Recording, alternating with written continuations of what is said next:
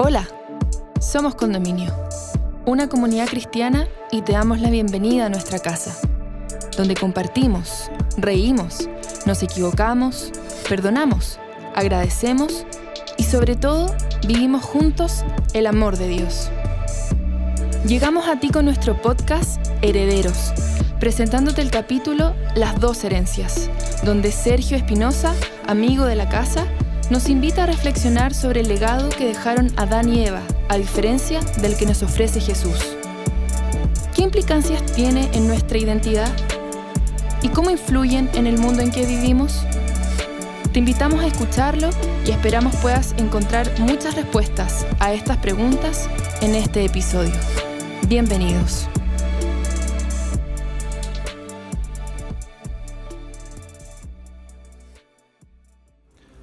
Hace un tiempo atrás tuve la oportunidad de conocer a una persona, un empresario italiano.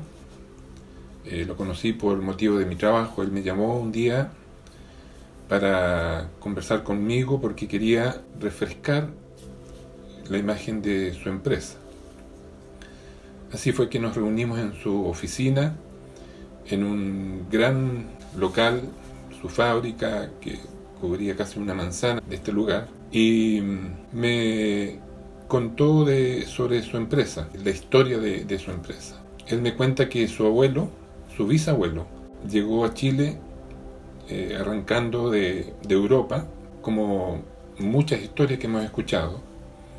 Él llegó sin absolutamente nada, solamente una maleta, su esposa y nada más de sus bienes que él tenía en Italia. Dejó todo allá y empezó a trabajar en Chile y con la, con la experiencia que él tenía en, Italia eh, armó una pequeña eh, un pequeño local donde empezó a vender distintos productos y empezó a, crecer su trabajo. Sin duda los, los inmigrantes en ese tiempo que tenían una actitud especial frente a la vida para poder eh, hacer en este nuevo lugar, en esta nueva país, en esta nueva casa, empezar de cero y empezar a construir su futuro en, este país.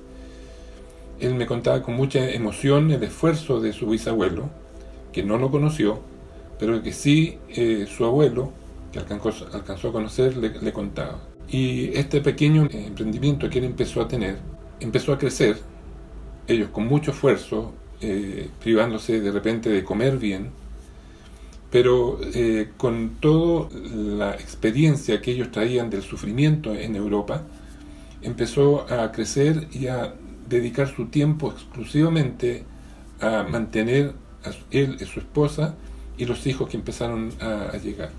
Él logró tener logró crear, formar una empresa más grande, empezó a, a importar algodón y a fabricar eh, los envases para poder vender este algodón. Y así empezó a crecer, empezó a crecer y ya él se hizo anciano y su hijo, el abuelo, el abuelo de, este empresario que le estoy contando, eh, se hizo cargo de la empresa y la hizo crecer aún más. Y el eh, hijo de este abuelo no conoció al abuelo y no conoció la historia de sacrificio de su abuelo este hijo en su momento también se tuvo que hacer cargo de la empresa, pero empezó a aprovechar eh, de las bendiciones y del crecimiento y de la fortuna que eh, su padre y su abuelo eh, habían logrado formar. Y la empresa empezó a decaer.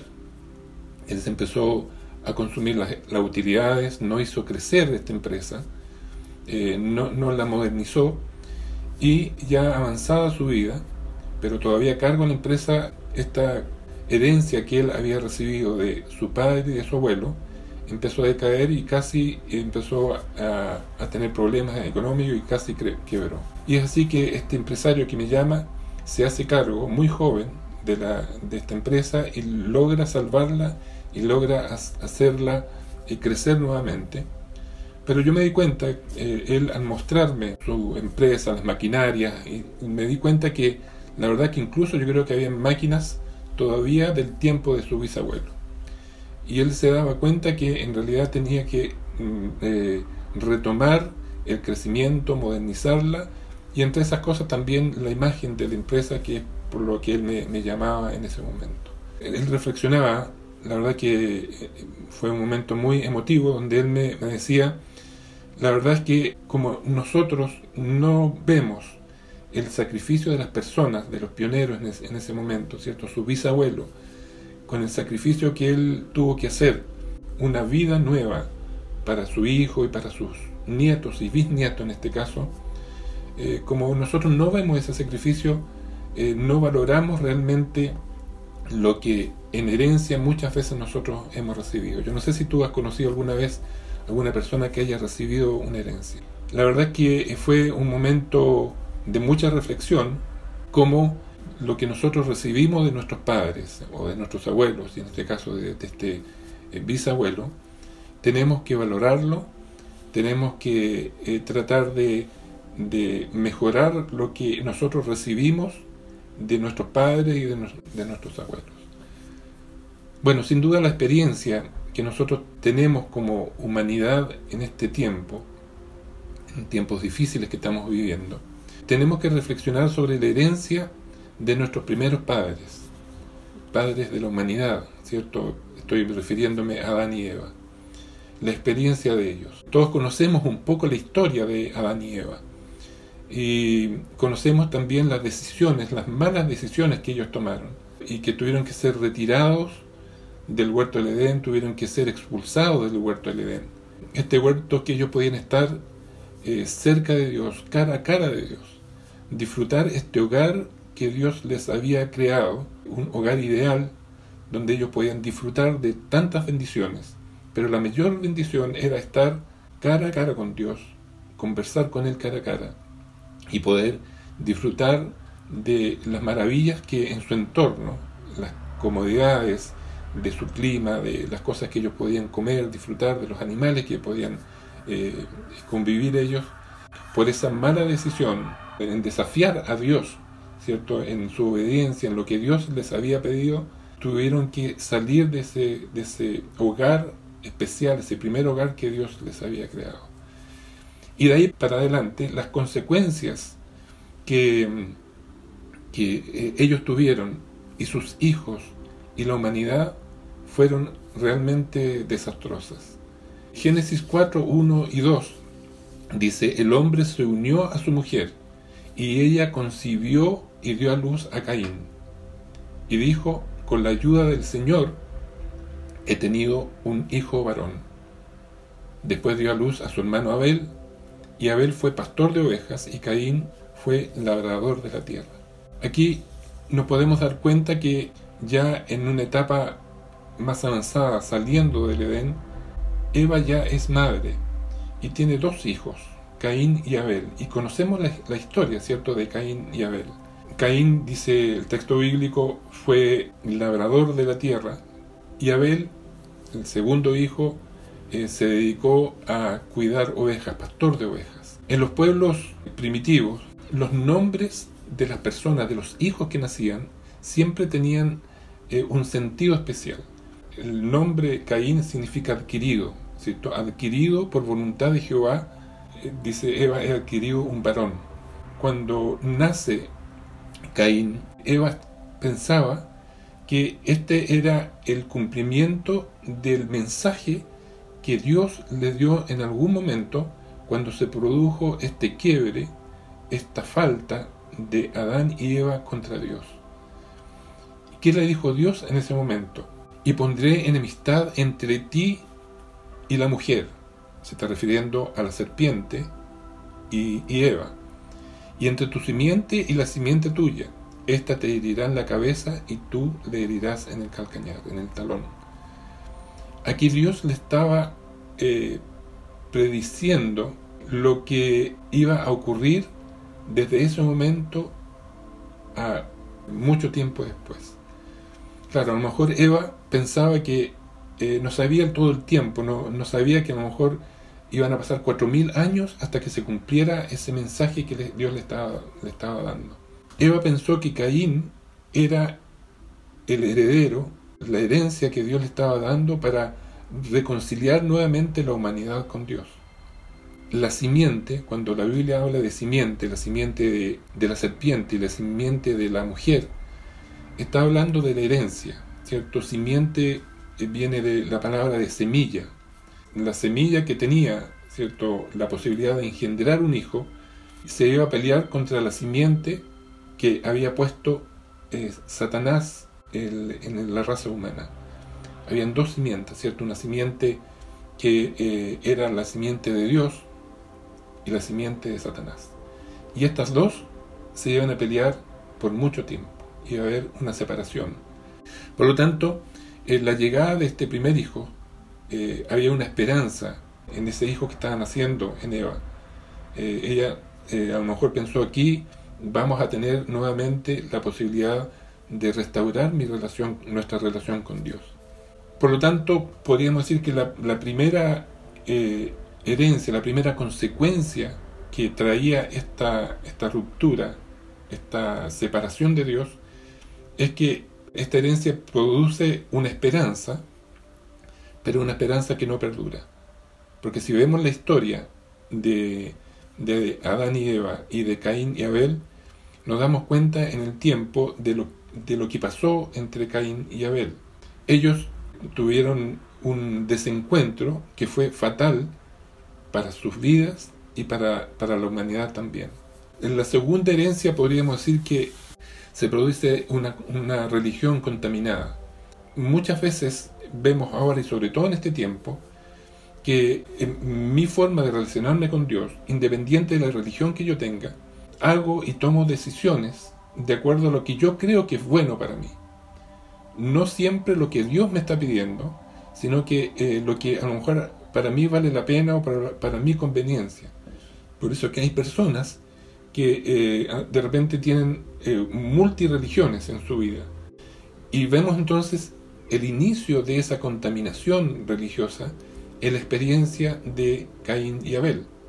Y se produce esta este desencuentro entre Caín y Abel, que aparece en Génesis 4, 3 al 5, y dice, tiempo después Caín presentó al Señor una ofrenda del fruto de la tierra. Abel también presentó al Señor lo mejor de su rebaño, es decir, los primogénitos con su grasa, o sea, los más gorditos. Y el Señor miró con agrado a Abel y su ofrenda, pero no miró así a Caín ni a su ofrenda.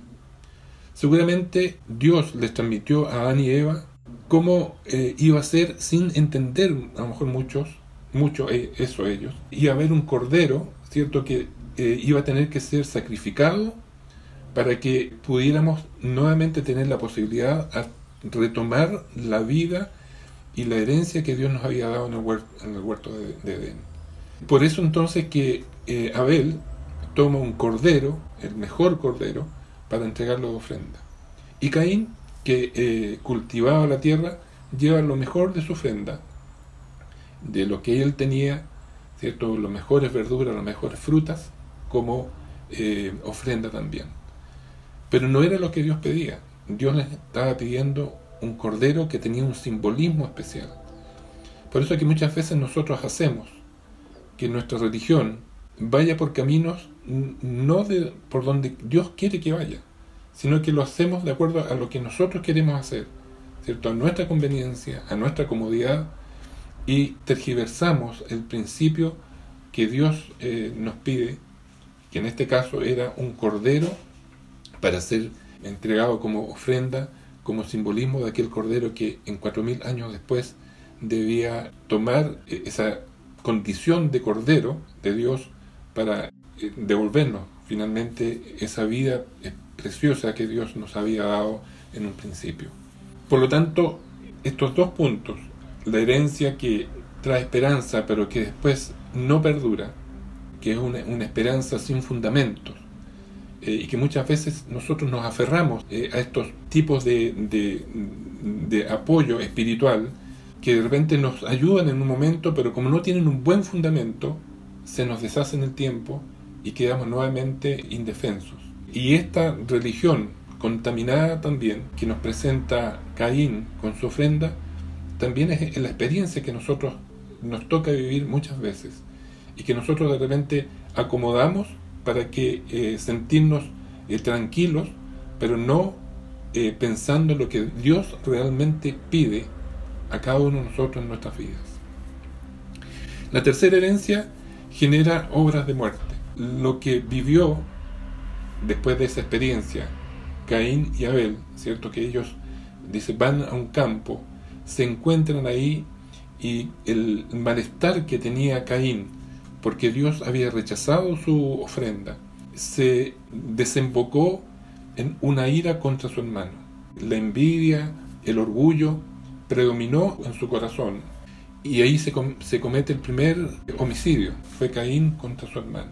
Y la verdad es que se produce ahí una instancia, ¿cuál habrá sido la, la tristeza de su madre, de sus padres, al ver eh, cómo lo que ellos habían transmitido por su falta contra Dios, por su desobediencia contra Dios, le entregan por herencia a sus, a sus hijos.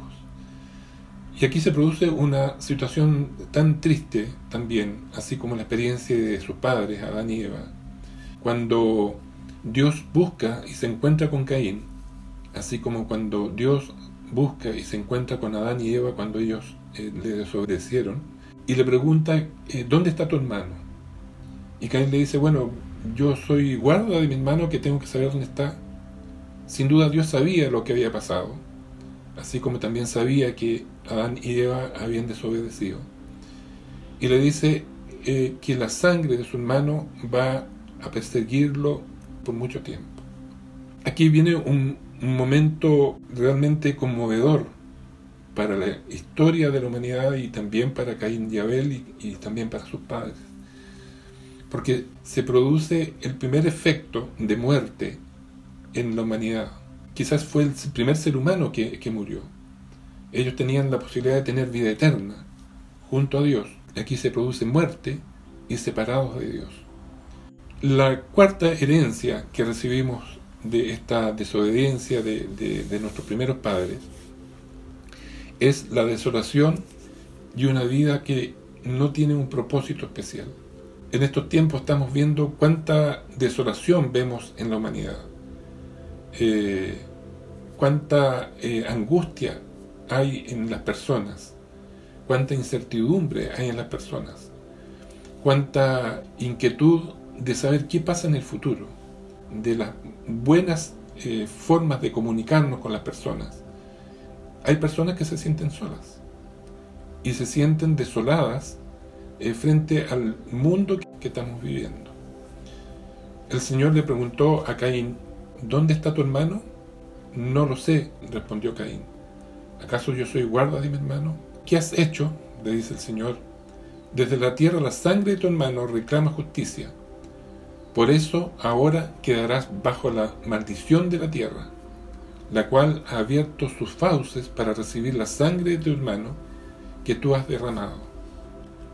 Cuando cultives la tierra, no te dará frutos, y en el mundo serás un fugitivo errante qué gran eh, castigo recibió o consecuencia de su error eh, recibió Caín.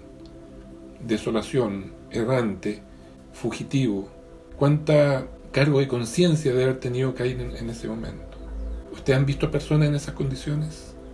O a lo mejor tú te has sentido en, en esa condición errante en esta tierra sin un propósito específico sin un propósito de vida importante, a lo mejor lo que haces no te resulta. Sin duda que todas esas consecuencias han ido en aumento a medida que fue pasando la historia de este mundo. Si nos quedamos con ese pensamiento, con esa historia que nos relata la Biblia, sin duda que hay desesperanza, sin duda que hay eh, un cuestionamiento de por qué estoy acá, un saber a dónde voy, pero hay una segunda herencia, y es como la experiencia que tuve con, este empresario, él tuvo el ánimo, tuvo la reflexión en un momento de su vida de decir, esto que construyó mi bisabuelo, esto que construyó Adán y Eva, yo tengo que tomarlo y eh, tratar de mejorarlo en honor a esos a mis, abuelos, a mis bisabuelos que eh, me dejaron de herencia esta empresa. Y Dios se preocupó también de poder poner en nuestro corazón la esperanza de tener una nueva herencia. Dios se preocupó y le dijo a Adán y Eva que va a haber una enemistad entre la serpiente, Satanás, y la mujer, que representaba la relación de, Dios con el hombre, que representa a la iglesia, ¿cierto? A la iglesia de, de Dios en la tierra.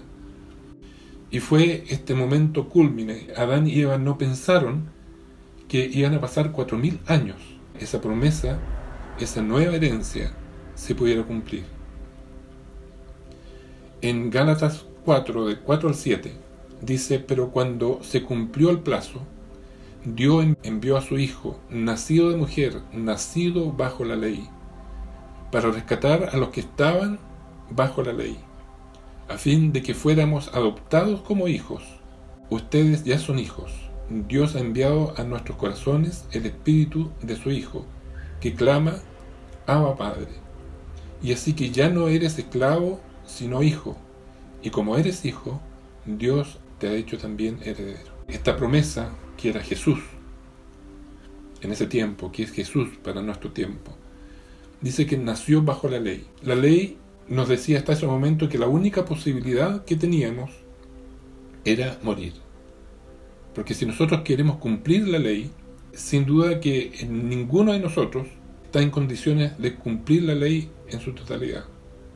No podemos, porque nuestra condición humana es de tendencia al, pecado, es de separación a Dios. Nos cuesta de repente ir a Dios, nos cuesta orar, nos cuesta leer su palabra, nos cuesta tener una relación, una disciplina de relación con Dios. Y Jesús nace bajo esa ley.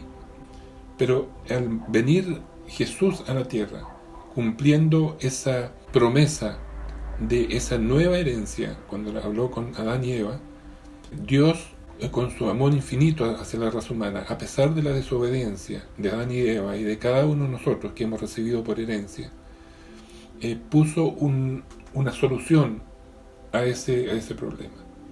Y nos hace hijos. Y al hacernos hijos, nos hace herederos de esa nueva eh, posibilidad de tener vida eterna. Nos hace herederos de esa posibilidad de tener nuevamente vida eterna aunque ahora vamos a morir, porque esa es la consecuencia de esa desobediencia, pero tenemos la esperanza, si estamos en vida, de recibir esa vida eterna y si eh, alguno ha muerto o vamos a morir, de resucitar nuevamente y tener vida eterna nuevamente. La primera herencia, como hijos de Adán, genera una esperanza transitoria, pero nuevamente eh, esa esperanza se diluye. La primera herencia nos produce una religión que si nosotros no escogemos bien, nos produce una religión contaminada, una religión que no es lo que Dios pide en nuestra relación con Él.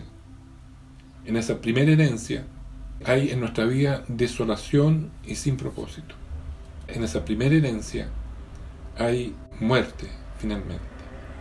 Hay muerte física, hay muerte espiritual, hay muerte en nuestras relaciones como personas, hay muerte en la vida que este, este, planeta está, esta tierra, esta humanidad está teniendo. Ahora que conocemos estas dos, estas dos herencias, Dios nos da la posibilidad de escoger si la herencia de nuestros primeros padres, la herencia que recibió este amigo de su padre, una empresa casi quebrada, o de ponernos de pie y de recibir esta herencia que Dios pone en nuestras manos, que Dios pone en nuestro alcance, para tener una mejor vida y tener esperanzas nuevamente eh, de volver a retomar la bendición con que Dios creó al ser humano en sus inicios. Al elegir estas dos posibilidades, al, elegir esta herencia de Jesús, eh, nos hace eh, tener una condición especial en nuestra relación con Dios, de conocer mejor a Jesús, no deseamos permanecer en esa herencia que nos dejó Adán y Eva, sino que queremos permanecer en la herencia que Dios nos da. Y si hemos recibido esta nueva herencia, ¿qué actos de gratitud podemos entregarle a Dios?